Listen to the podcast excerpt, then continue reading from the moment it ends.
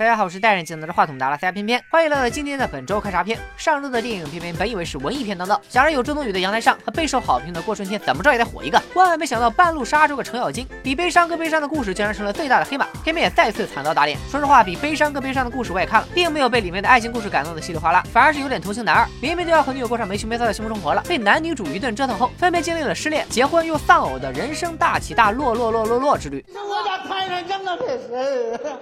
两期节目下来，偏偏发现拍票房这件事实在是门玄学，所以以后没有绝对的把握，偏偏也就不随便瞎猜了。但我还是很爱做事后诸葛亮的，会对上一周的票房做一个马后炮分析。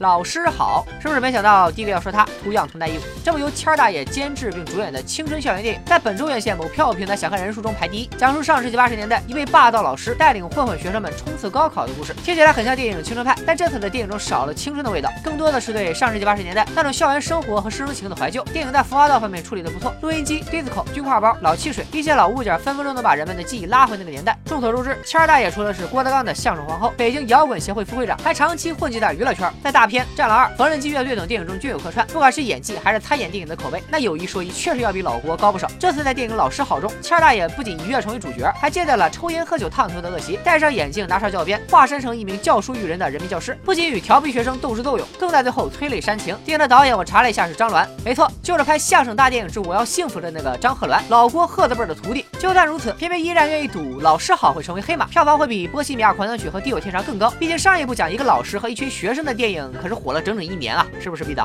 《波西米亚狂想曲》该片是致敬皇后乐队传奇主唱弗雷迪·莫库里和他们音乐的传记电影，在奥斯卡上一举斩获了最佳男主、最佳剪辑、最佳音响和最佳音效剪辑四项大奖。男主拉米·马雷克的电影处女作是《博物馆奇妙夜》，之后他以配角参演了众多电影，也出演了一些电视剧，获得过观众的肯定。但他个人却一直处于不温不火的状态，很是尴尬。直到今年的奥斯卡让他一夜闻名，当然这也不仅仅是他运气好。为了还原弗雷迪龅牙的形象，拉米在电影开拍前一直戴着假牙套整整一年。此外，他还疯狂练习吉他、跳舞，研究弗雷迪的神态举就这经历也可以拍一部励志片了。电影一大看点是最后二十分钟，制作方一比一还原了皇后乐队在一九八五年原著非洲演的演出。这场演出汇集了当时世界上一百多位摇滚乐巨星，堪称史上最伟大的演出。就冲着最后二十分钟的高潮，也值一张电影票了。地久天长，中国内地第六代导演王小帅作品，讲述了在工厂工作原本是挚友的两家人，因为孩子在水库嬉戏时遭遇意外，两家人的命运也随之发生巨变的故事。电影的主演王景春和咏梅，在今年的柏林国际电影节上包揽了最佳男女主角两项大奖，可谓是为国争光。看看老王这灿烂的笑容，难怪青岛大妈称赞他每道褶子都不是白长的。地久天长反映的是一个时代中国人的故事，片中涉及的内容有失独家庭、知青上山下乡、计划生育、下岗大潮等等。不久前电影从大规模点映，大半个娱乐圈的人都去影院支持。虽然电影时长将近三个小时。但观众并不感觉冗长，纷纷称赞该片奉献了华语年度最佳群演。目前国内现实主义题材的电影还是比较少的，但不鸣则已，一鸣惊人。不管之前同样在柏林获奖的《白日焰火》，还是去年创造奇迹的《我不是药神》，都是口碑爆炸的良心之作。就冲着口碑和荣誉，这部电影我会去看的。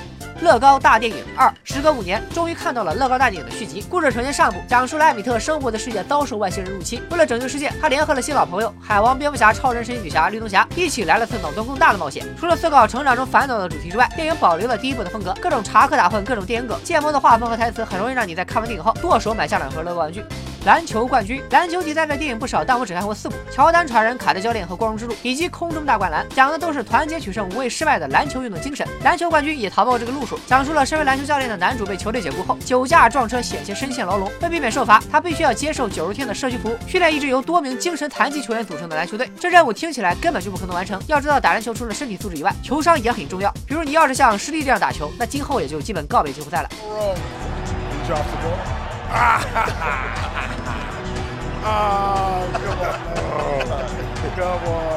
电影根据西班牙残疾人篮球队的真实经历改编，片中的演员也是真正的智力障碍人士。电影这么热，喜欢篮球的小伙伴可以支持一下。《狂暴雄狮》一部讲述人狮大战的现实级惊悚电影，不过这次的故事没有发生在非洲大草原，而是一头野生的狮子来到了人类生活的城市。这不就跟饿了三天的人来到自助餐厅是一样一样的吗？喜欢血腥惊悚片的小伙伴可以试一试。夜半歌声，这熟悉的谐音起名方式，不用想，肯定是国产可怕片。导演陆诗雷深耕国产恐怖片领域，光在一七年就拍了四部，评分也很稳定，在二点二和二点三之间来回浮动。另外有意思的是，不知道陆导是不是有强迫症，选角一水的喜欢名字带儿的，比如刘灵儿、殷果儿、谢蓉儿、梅丽儿。总的来说，本周院线《波西米亚狂想曲》《地久天长》和《乐高大电影二》都值得一看，而《老师好》则最具黑马潜质。我猜它会是本周上映的电影里票房最高的一部。要是还猜错的话，我就下周再猜。拜了个拜。